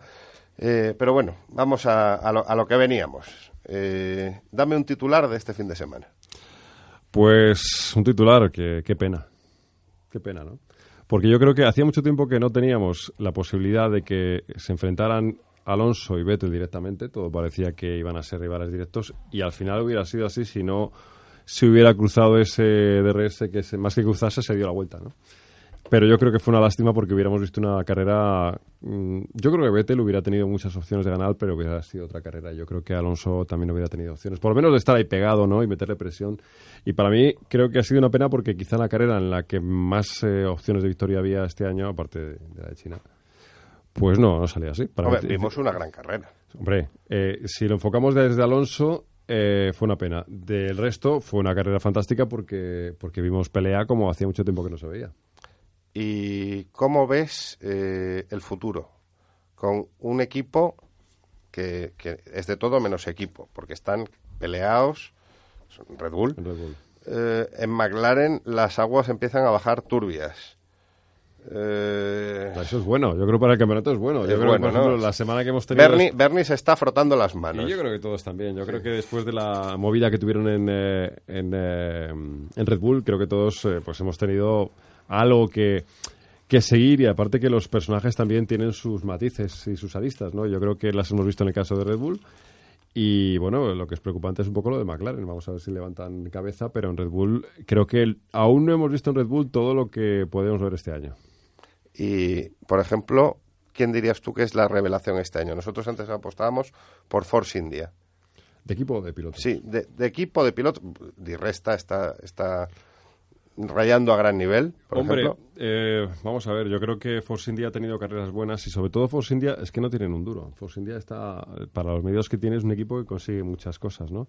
Y en ese aspecto yo creo que pues eh, podría pensarse que es la revelación, ¿no? Yo creo que Sutil va a dar este año más de una sorpresa, aunque no se puede decir que sea un piloto nuevo. Eh, yo estoy esperando también un poco a Hulkenberg, pero el coche no parece que vaya como, como puede ir. Y bueno, básicamente yo creo que sí, que Force India podría ser la, la revelación. Y para mí no es revelación, pero para mí lo que está haciendo Raikkonen eh, es sorprendente, ¿no? No- no- A ver, pero yo no me acuerdo con quién lo hablaba durante el Gran Premio en, en Twitter, la gente diciendo Raikkonen, Raikkonen. No hay que olvidar, Raikkonen es campeón del mundo. O sea, Raikkonen no se le ha olvidado esos años que estuvo ahí pasando el rato en el Mundial de Rallys. Yo creo que no se le ha Sí, olvidado. ¿eh? no, Lo- no, lo no, está vamos a ver, demostrando. a- no es que Raikkonen sea, vaya a descubrirse ahora, sino que a mí lo que me, realmente me sorprende es la eficacia que tiene en carrera, cómo parece que nunca está ahí, siempre aparece, cómo no comete errores, no hace trompos, no hace tonterías, ha acabado todas las carreras con Force India. Entonces... eh, Con Renault. eh, Con perdón, Lotus, con Lotus. perdón, con Lotus. Y esto no olvidemos que es para un piloto que corrió el año pasado y ha estado dos años en el Mundial de Rally. Schumacher mm, no consiguió lo mismo. O sea que en ese aspecto también yo creo que es muy muy destacado. Y el año pasado fue tercero en el campeonato y como sigue así este año es candidato al título. No, a día de hoy es, can- es Será, candidato será, sí, sí, sí, sí. interesante. Sí. Y más cosas, o sea, ¿qué, qué, qué más ves ahí que te llame la atención? Que a lo mejor a nosotros se nos escapan aquí hablando de lo divino y de lo humano. Pues a ver, espera a ver qué podemos pensar. Eh, a mí me sorprende realmente McLaren. Me ha sorprendido mucho un equipo que el año pasado tenía el coche más rápido de la, la parrilla que al final se haya pasado de rosca con su coche y que este año estén un poco perdidos. Ya se hablaba hoy que si han tenido que negar que se van a dedicar al coche del año que viene, que no, que no se van a dedicar, que siguen con este. Y eso en McLaren realmente cuando tenían el coche que tenían era muy bueno. Yo no sé si habéis visto por ahí, además ha circulado en Twitter ese chiste, esa foto, que es una foto que es muy buena, que se ve a Hamilton y se ve a Rosberg juntos partiéndose de risa. Y le dice, esto viene en inglés, ha circulado por Twitter, y le dice este Hamilton a Rosberg, le dije a Sergio que iba a tener un gran coche el año que viene. Y Los dos partiéndose, como diciéndote, verás tú el año que viene. Nadie esperaba lo que ha ocurrido, eh, lo que ha ocurrido en McLaren, ¿no? ¿Qué más? Pues Ferrari, que es una pena, que teniendo un coche mejor estén como equipo peor este año, ¿no? Yo creo que es una pena y además son ya 30 puntos, aunque queda mucho campeonato. Y Vettel, pues que sigue siendo Vettel y Red Bull también. Digamos lo que digamos, siempre están ahí, siempre encuentran soluciones, siempre son eficaces y Vettel que le ha, da- le, le ha da igual todo tipo de críticas, O sea, ahí le tenemos. enfrentados a muerte Vettel y Weber van a dar guerra hasta el final, eso seguro. O sea, esto va a ser como, como el ambiente irrespirable de McLaren en sus buenos Ojalá, años. ojalá, ¿no? ojalá. Sí, sí. Hombre, yo creo que no se han producido todavía situaciones que durante este año del campeonato se van a producir. Es decir, ahora el campeonato ha empezado, pero cuando cada resultado tenga más valor y según donde esté cada uno, Weber y Vettel, pues eh, haya que tomar decisiones de equipo o no tomarlas y pasar olímpicamente es cuando veremos, yo creo que eh, una veremos una, una, una relación que explotará como aún no ha explotado y eso que ya hemos tenido también una, unos días muy buenos entre los dos pilotos. Pues mira, Javier, si te parece, vamos a dar un momento paso a nuestro consultorio técnico con, con los amigos de Backspeed y ahora seguimos eh, charlando. Vamos con la música del consultorio técnico, por favor.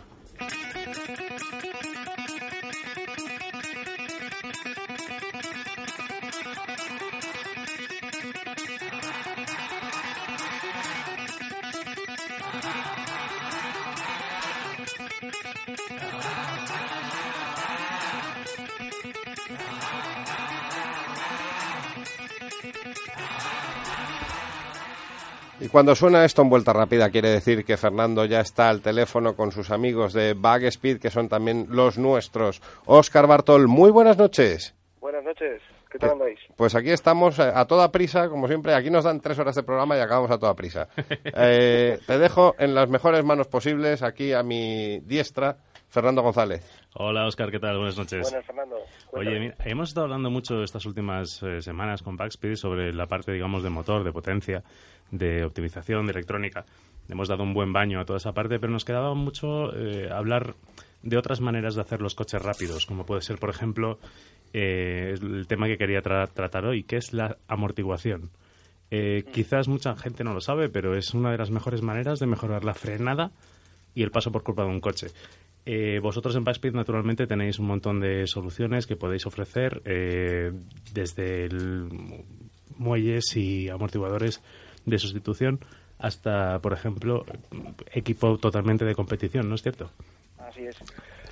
Así es, trabajamos con la mayoría de las marcas del mercado y enfocado a diferentes coches o usos que se vayan a dar. ¿Qué es lo principal a tener en cuenta? Siempre tenemos que montar algo que le vamos a dar uso.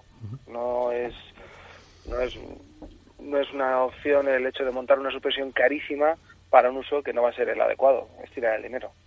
Quizás la, digamos, la operación más sencilla sería un cambio de amortiguadores que no cambia la geometría del coche. Eh, luego más tarde podríamos pasar a cambiar los muelles, que ya exigiría una, una homologación, y luego pasar a algo mucho más personalizable, como serían los cuerpos roscados.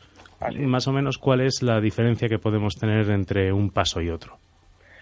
¿A nivel económico o a nivel prestacional? Los dos, yo creo que va unido. Cuanto más prestaciones, más caro siempre. Sí, lo que pasa es que a nivel prestacional depende mucho del uso del vehículo, porque hay gente que requiere un cuerpo rascado porque va a utilizar el coche en unas condiciones, aunque sea con familia, y necesita una altura, una, una altura determinada, y entonces va a necesitar un rascado. Hay gente que monta rascado más que nada por eso, otra gente que no necesita pues porque va a trabajar a una altura inferior y tiene que trabajar con otros recorridos, lo cual estamos abiertos a sugerencias. Intentamos siempre ponernos en, en- en ver el uso que le va a dar el cliente e intentar recomendarle la mejor opción.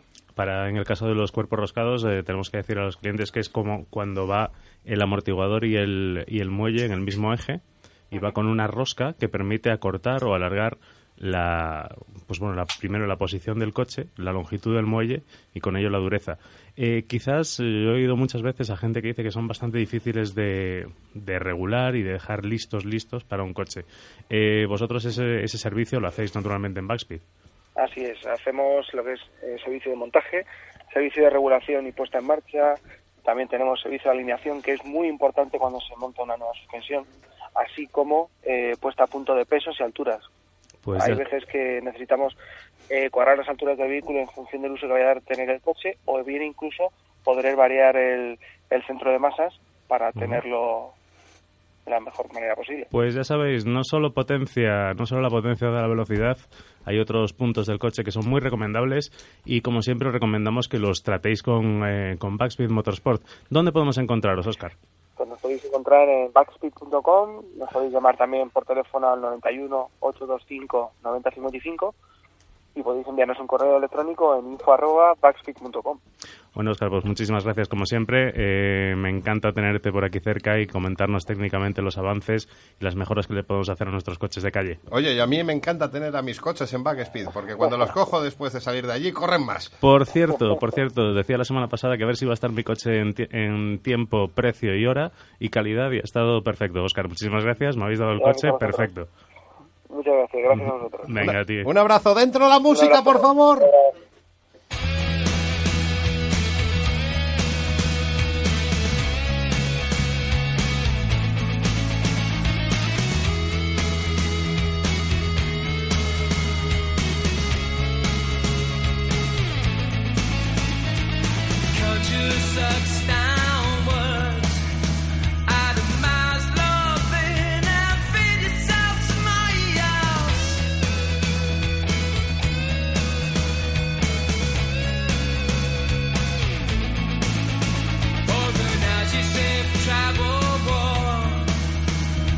Seguimos en esta sección de producto que, que al final es, eh, me, me matáis. O sea, cuando vuelta rápida duraba 15 minutos y teníais 30 segundos, ahora dura hora y media y también vais Y también seguimos teniendo 30 segundos. Y, y está por ahí también eh, nuestro amigo, compañero del metal, Javi de la Calzada. ¿Cómo estás? Hola, ¿qué tal? ¿Cómo estáis? Pues aquí, corriendo, como siempre. O sea, que otros 30 segundos. Sí, sí, sí, venga, No, o sea que, no. venga, rápido. Me ha prometido Peor- cinco. peor para vosotros, ¿eh? ya te digo, me ha prometido cinco minutos. Eso es una pasada. A ver, bueno. a ver, tío, tiene- tienes que venir, que es que, coño, o sea... Si, si no vienes, si no vienes, pierdes la posición. Eso pasa en todos los deportes. Joder, ¿y quién me la ha quitado? Ah, ah, Ah, uh, ah, uh, ah, uh, ah, ah. eh, eh, eso tendrás que oírlo en el programa, no te digo más. Oye, una cosa, que me ha gustado mucho las fotos que has puesto de un pequeño cochecillo muy rabioso que andas manejando Sí. esta semana. Sí, sí, un, un Fiesta ST.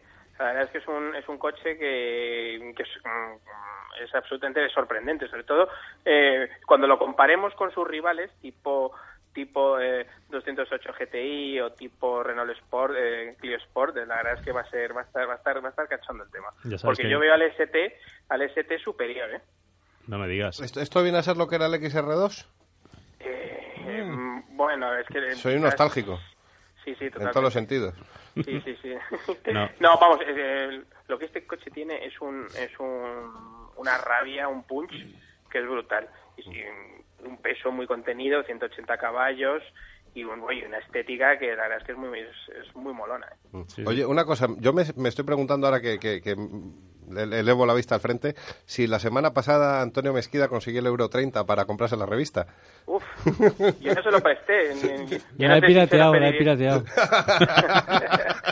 Yo, no, yo no sé quién se lo habrá pedido. Yo- No, yo- de hecho, la he pirateado, la he convertido a PDF y se la estoy pasando a todos Sí, mis amigos. a mí me pidió que le Oye. hiciera que la escaneara, pero le dije Yo que no. propongo que a Mesquida partiera le llamemos el egipcio. ¿Porque se pone de lado? No, porque está siempre en Ramsés metido. Yo no sé Ay, qué.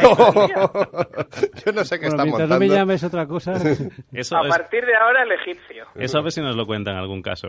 Oye, que, que mm, también, eh, supongo que Mesquida, como no ha comprado la, la revista, no, se ha No, dado cuenta. Espera, que Mesquida sale ganando porque de culo pasa a egipcio. ¿Quién ha dicho, ¿Por qué habéis dicho culo ahora? Han dicho curro. Ah, no, han dicho, siempre que se dice culo aparece Mesquida, no sabemos por qué. Habéis dicho culo sin venir a cuento de nada. Oye, ¿qué más cosas nos traéis en el, en el Pues Culo, esta semana el culo. eh, hemos, hemos comparado el nuevo C-Type con el Porsche 911. Ajá. Y bueno, a principio, sí, eh, a bote pronto, a la gente le puede parecer una locura comparar el, el F-Type eh, con, con un con un coche, vamos, con un coche que ya no tiene nada que demostrar a nadie, pero ojo, eh, ojo con el F-Type que tiene un precio que le va a hacer mucha pupa al, al, al 911 y unas y unas prestaciones que están muy muy muy muy bien. Lo comentábamos ya hacía tiempo, aparte de ser un coche precioso, y creo que tiene que ser el responsable de levantar la marca Jaguar a donde siempre ha tenido que estar. en Eh, cuanto a deportividad. En cuanto a deportividad, sí. Es un, tiene un- han escogido un nicho de mercado Eh, pero, Ay, pero lo he dicho, fantástico. dicho ya, es que le ¿eh? nicho es una cosa que le vuelve loco. Sí, sí. Pero, oye, una cosa también. eh, eh, Javier, has salido en la- una de las revistas eh, dando escala en la parte trasera de un coche. Creo que era un Hyundai Santa Fe, ¿puede ser? Eh, ¿Hace cuánto? Porque ya esto, uno pierde la cuenta. 1,74. 1,74 dice. Eh, en, un, en un Porsche Cayenne. En un Porsche Cayenne. Es verdad, eh, sí, tremendo además. No, En un Porsche Cayenne. tengo que decir una No, cosa. hay- hay es un- hay enorme un- ese hay- coche detrás. Es un, es un, es- son, son erratas, erratas de la, de la. Que se me- son, son pequeños duendecillos que se meten por la noche y, y varían lo que no tienen que variar. Ya te digo, ya te digo. ¿Qué más novedades nos traes, eh, Pues Javier? mira, tenemos una comparativa que seguro que tú, eh, con, con la inteligencia que te, que te caracteriza, em, descubres quién es el, el ganador. Está el Toyota Auris, el Volkswagen Golf, el Opel Astra, el Ford Focus y el Honda Civic. Motores pequeños, eh, poco gastones, TDIs, y bueno, y, y- y ahí lo dejo. Vale, yo estoy seguro que va a ganar el golf como siempre, muy a mi pesar, eh, aunque bueno, yo también le daría el primer puesto. Pero oye, y el tenemos. último, y el último, que ahí- está, ahí está la historia, ¿eh? Ah, bueno, sí, hombre, eh, nunca nadie, nadie quiere comprarse el último, ¿no? Pero por lo menos que el último clasificado sea el mejor en algo. Y eso es una cosa que casi todos los coches lo pueden tener. Sí, Eh, no, no es difícil. Me ha encantado, me ha gustado muchísimo, lo he estado estudiando esta, esta semana, todo el resumen que hacéis del Salón de Pekín. A la gente que no esté Sí. al tanto, ha empezado esta semana uno de los salones más raros, quizás más atípicos. ¿Qué marcas de- más raras? Sí, mar- aparte de marcas raras, el comportamiento de las marcas europeas en Pekín ha sido muy diferente, ¿no? Pero de todas formas sí que te diré que me ha gustado mucho porque es un salón mucho más, más serio y comercial del que fue, por ejemplo, el salón de Pekín del año pasado. He dicho Pekín, no, el de este año es Shanghái. El, el salón de Pekín del año pasado, del 2012, fue yo creo que una bajada de pantalones de las marcas europeas ante el, el- ese horterismo tan tan de nuevo rico chino. Igual alguien me Bueno, me, en mata este- al salir de aquí, hay pero... venga, hay de apoyazo a los todo, ¿eh? chinos, No, pero hombre, me alegra, me alegra porque han mejorado mucho, y eso es cierto. Ya no hay esas eh, versiones Audi Q3, Dragón Dorado del Viento y esas porquerías. Eh, hay, mm, es un salón que he visto muy basado en el concept car, con buenos y bonitos eh, modelos. Creo que marca un poco tendencia de lo que va a ser a partir de ahora las líneas eh, estéticas de muchas marcas. Y, y bueno, no sé. eh, Bueno, pero ojo porque vamos en autoil.es hemos hecho un despliegue bastante bastante bueno de, de lo que hay que ver en el salón, de lo que uno no se puede perder, pero también vamos a, a- a colgar mañana un vídeo de las de, la- de- las cosas horrendas y espantosas que también ha habido en el salón. Sí. Y yo creo que ese vídeo seguro que tiene más tirón que el otro, pero ¿Tú, hay- tú sabes, hay cuándo, ¿sabes cuándo lo vas a petar colgando vídeos? ¿Cuándo? A ver. Cuando cuelgues un vídeo sacado en este estudio. Esto sí que es sórdido. O sea, esto- a ver. So- sordi- sordidísimo. De todas formas, hay una cosa que me alegra mucho también, Javier, que me parece que la guerra comercial entre Europa y China la estamos ganando nosotros.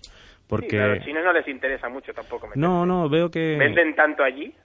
Sí, pero están, están eh, asociando, para los coches generalistas que están vendiendo allí, están asociándose mucho con, con esas licencias de coches antiguos que daban las marcas, las marcas europeas, que mucha gente asociada, asociaba a plagios de, Sí. de los chinos a los españoles. No era No, exactamente ahora así. ya no, ahora ya van teniendo su identidad propia. Pero muy muy despacio. La marca Coros con el con este modelo berlina que acaban de sacar creo que mm, apunta un poco lo que debería ser la industria china a partir de ahora, pero yo contaba que aquí iba a haber bastantes más marcas que iban a apostar con- por esa identidad propia y por ese crear cantera de, de diseñadores chinos que bueno, que está muy bien que el Volkswagen for Fun o el, o el Icona Vulcano sean coches desarrollados en China con estándares de calidad ¿Solamente para ellos? Sí, pero esa Mm. debería ser la línea, no, Mm. no seguir copiando a, los, a las marcas europeas. No, yo creo que se han metido en tantos juicios, en tantos problemas que yo creo que han decidido que no les que no les descompensa. De todas formas, si queréis saber más sobre el Salón de Shanghái, os recomiendo mucho que vayáis a la web de Autoville y que veáis todos los modelos que ahí aparecen con fotos y con unas descripciones bastante, bastante entretenidas. Exacto. Javier, eh, un fuerte abrazo. eh, espero verte por aquí en, el- en sucesivas en- entregas y, En breve. y mañana que gane el mejor, que es el nuestro. Hombre, por supuesto. Ah, vale. ¿Y hoy? Ah, ah. No, eh. Eh. Eh, Javier, fuerte el abrazo. Fuerte abrazo, adiós. Adiós. Un poquito de música, por favor.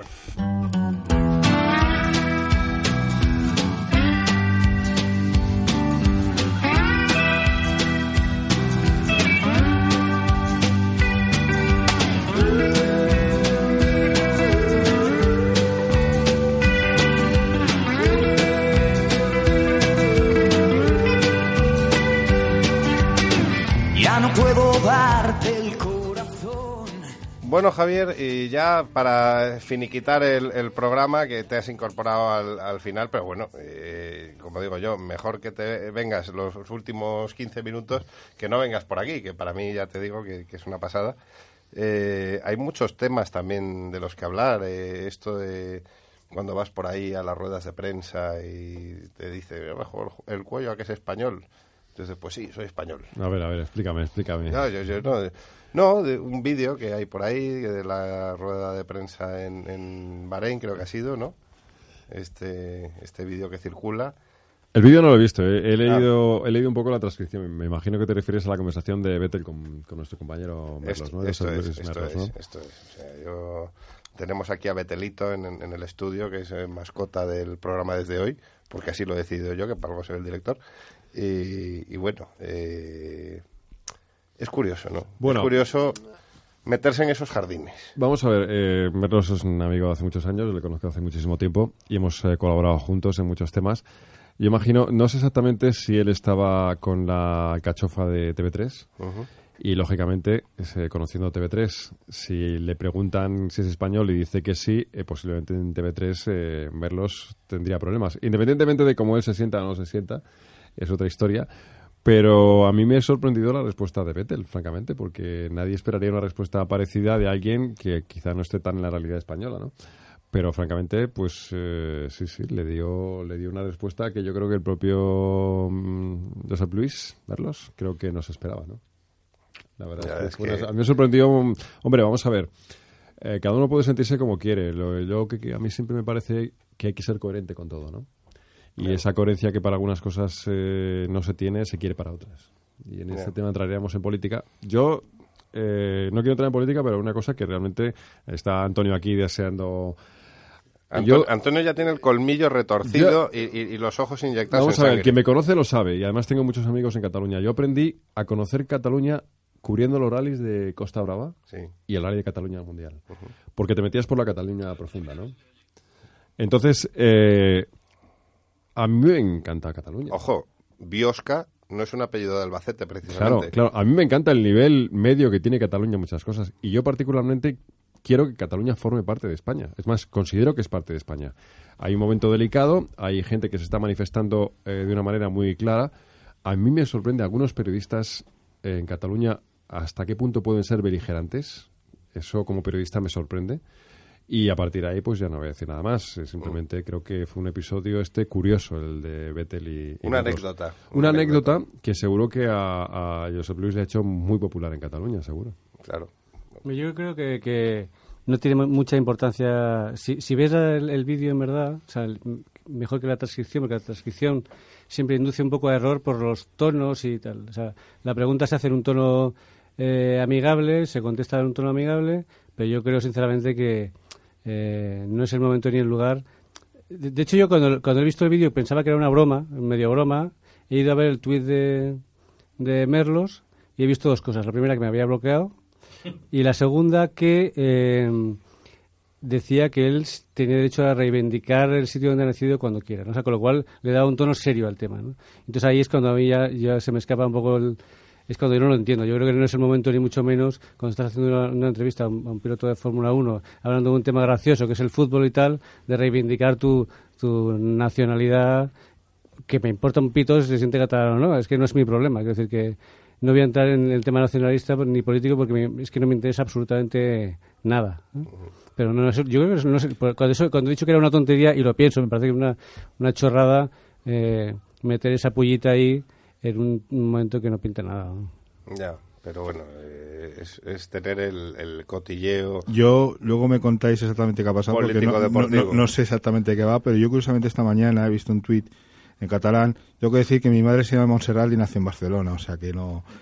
eh, en catalán un poco hablando del San Jordi, que reivindicar sus orígenes y tal y cual. Y yo sin saber nada del tema he respondido, nuestros orígenes, como hablando plural, están en África cuando los homínidos empezaron a andar. Esos son los orígenes realmente, no hay otros. Bueno, bueno. Eh, pero vamos a hablar de carreras, que es para lo que venimos aquí, nos sentamos aquí. Política es otro foro, más en el postprograma y en el Sí. preprograma y todo eso. Eh, ¿cómo, cómo, cómo, ¿Cómo está la actualidad? O sea, tenemos en, en rallies a otro francés eh, dominando. tenemos a, a- a la Fórmula 1 que, bueno, está como está, o sea, no, no hay un dominador claro. Sí, bueno, yo creo que la Fórmula 1 este año está increíble. Porque tenemos varios equipos que son potenciales ganadores. La, la temporada pasada se decía la mejor temporada de la historia, las que, que fueron las siete o las ocho primeras Siete, carreras. siete carreras, récord de la sí, Fórmula 1. que, que todas con un ganador diferente. Y, y ahora este año dicen, es que puede ser mejor la temporada todavía. Bueno, tenemos. Mercedes está mejor que el año pasado. Eh, McLaren un poco peor, pero McLaren siempre hay que esperar que se recupere. Eh, tenemos a Ferrari mejor que el año pasado. Tenemos a Red Bull casi casi como el año pasado. Eh, mm, Lotus está eh, mejor que el año pasado. Es el último año de un reglamento y es como cuando todo el mundo se apelotona en la puerta, ¿no? Porque la puerta está cerrada, ya no hay un reglamento. El año que viene es otra cosa. Otra cosa. Todo el mundo después de estos años está pegado ahí y yo creo que en ese aspecto va a ser un año muy bueno, ¿no? Y de hecho lo estamos confirmando en estas primeras carreras. Eh, nadie sabe quién va a ganar cada fin de semana. Según llegas, según se nubla el cielo, la pista está así o así, el neumático mejor o peor, haces una estrategia un poquito equivocada y te cambia rápidamente. Eh, por ejemplo, Raikkonen parecía que iba a ganar el, el viernes y el domingo pues salió desde el fondo, ¿no? O sea que es una temporada que yo creo que la gente es lo que busca, una temporada abierta, ¿no? Con incertidumbre y no sabiendo qué va a pasar antes de cada carrera, no como hace unos años que sabíamos que Schumacher iba a ganar todas las carreras o que, bueno, años de estos que, o cuando Brown, por ejemplo, ¿no? Incluso en 2011, cuando ganaba siempre Vettel. Pero todos los equipos, aunque no lo digan, están, eh, con lo que viene el año que viene, yo creo que todos están un poco con un ojo en esta temporada, sí, muy bien, vamos a disputarla, pero con otro ojo ya en la temporada que viene. Yo creo que Antonio sabe más de esto. Tienen eh, el ojo, la mano en la cartera y, y, eh, y con cierto miedo, yo creo, porque el año que viene es un año nuevo técnicamente y deportivamente, pero económicamente no sé cómo lo van a afrontar. Es un año De hecho, Ferrari tiene ya 150 personas trabajando en el coche del año que viene, que no es ninguna tontería. 150 personas para el coche del año que viene es una- un, un pastizal. ¿no? Sí, sí, y, ha- y hay quien a lo mejor no puede pagarlo, ¿no? O tiene que buscarse, no sé, exprimir la valleta para ver cómo se Y paga. tú que llevas años ya siguiendo el campeonato de Fórmula 1, ¿qué te parece lo de 2014? ¿Qué te parece lo que nos vamos a encontrar? Este downsizing que afecta a toda la industria del automóvil, que vamos a unos V6 eh, pequeños. eh, Mira, yo mientras un motor haga ruido, me da igual, para empezar. Yo soy de los que piensa que el motor de carreras tiene que hacer ruido. o sea, eh, esto que hablamos el otro día de la Fórmula E, a ti no te... No, vamos, a- es que son cosas diferentes. Son cosas diferentes. Vamos a ver, eh, eh, la Fórmula E no es Fórmula 1. ¿Vale? No, no, es Fórmula E. Es Fórmula E. Entonces, si hablamos de Fórmula 1 y hablamos de eso, lo que se supone son los mejores monoplazas del mundo, que no son la Fórmula E, pues para empezar, el ruido es algo que, que forma parte. Yo recuerdo la primera vez que llegué al Jarama. Perdona un momento, Castor, un, un Radical hace ruido, ¿verdad? Un Radical hace bastante ruido. De hecho, va, va a tener eh, un motor, en cuanto a cilindros se refiere, mayor que el de Fórmula 1. Ah. Un motor V8. Y yo la verdad que opino totalmente igual que Javier. O sea, un Fórmula 1 tiene que hacer ruido y cuanto más mejor. Y de hecho también soy partidario de que los alerones mientras más grandes mejor y los neumáticos también mientras más grandes mejor. De hecho, el, lo hablaba el otro día con Emilio de Villota porque en su casa tiene una mesa que la base de esa mesa es un neumático de cuando él competía. Y, es- y la verdad es que la mesa es una preciosidad. Entonces, pues, coches de carrera, ruido y... Y los cuellos de los pilotos, cuanto más grandes, mejor. Eso es. Claro, pero es que el ruido no tiene que ser Sí. desagradable. Yo recuerdo cuando fui al Jarama la primera vez con 15 añitos, que entraba, me acuerdo que entraba por la puerta del Jarama y pasaron los coches y me quedé con la boca abierta del ruido. Dije, ¿esto qué es? ¿No? Es, es algo... Y tú oyes un, un V12, un Ferrari V12, que Schumacher lo dijo cuando lo probó. Dije, no, señores, esto es música celestial. Entonces, si el reglamento tiene que cambiar para adaptarse a los nuevos tiempos, fantástico. Yo personalmente creo que eh, tenemos que cambiar en general el concepto del automóvil en muchos aspectos, ¿no? Eh, no hay que ser realistas. No vamos a poder vivir del petróleo mucho tiempo. No vamos a poder pensar que los coches pueden tener consumos de 8 o 12 litros. No va a ser eh, Sostenible. y- Sostenible. Es que vamos a ver, es como cuando la locomotora de vapor. Y ahora vemos, lo sabes, pues con los coches ocurrió eh, igual algún día y la Fórmula 1 tiene que tomar ese testigo, ¿no? Y los fabricantes tienen que saber que la Fórmula 1 les ayuda. Hay otros que piensan que no. Porsche ha dicho yo que la Fórmula 1 no le interesa, por ejemplo. A Audi no le ha interesado nunca. Por eso la Fórmula 1 tiene que responder también un poco al reto del día a día, ¿no? De la gente de la calle. Y yo creo que ese reglamento, en algunos aspectos, va a ser un primer paso para que la Fórmula 1 se vea también como algo, Más entre cercano. comillas, útil, ¿no? Sí. Y más cercano, sí. Bueno, eh, ya suena la sintonía. Te agradezco, eh, Javier, de verdad que hayas estado con nosotros este, este rato. A mí me encantaría un día poder eh, contar contigo todo, todo el programa. Veremos a ver si, si hay suerte. Eh, pero ha sido un placer, de verdad. Igualmente. Eh, Castor, muchísimas gracias por estar con nosotros. Muchas gracias a ustedes también, un placer Segui- estar aquí con, seguiremos hablando con, y- este- con esta compañía. Y pendientes del campeonato radical. Curro Jiménez, muchas gracias. Buenas noches a todos. Antonio Mesquida, muchas gracias. Buenas noches, muchas gracias. Fernando González, gracias. Buenas noches. Eh, Víctor Hernández en control, muchísimas gracias. Y nosotros nos vamos ahora a hacer eso que nos gusta tanto, que es tomar copas. ¡Adiós!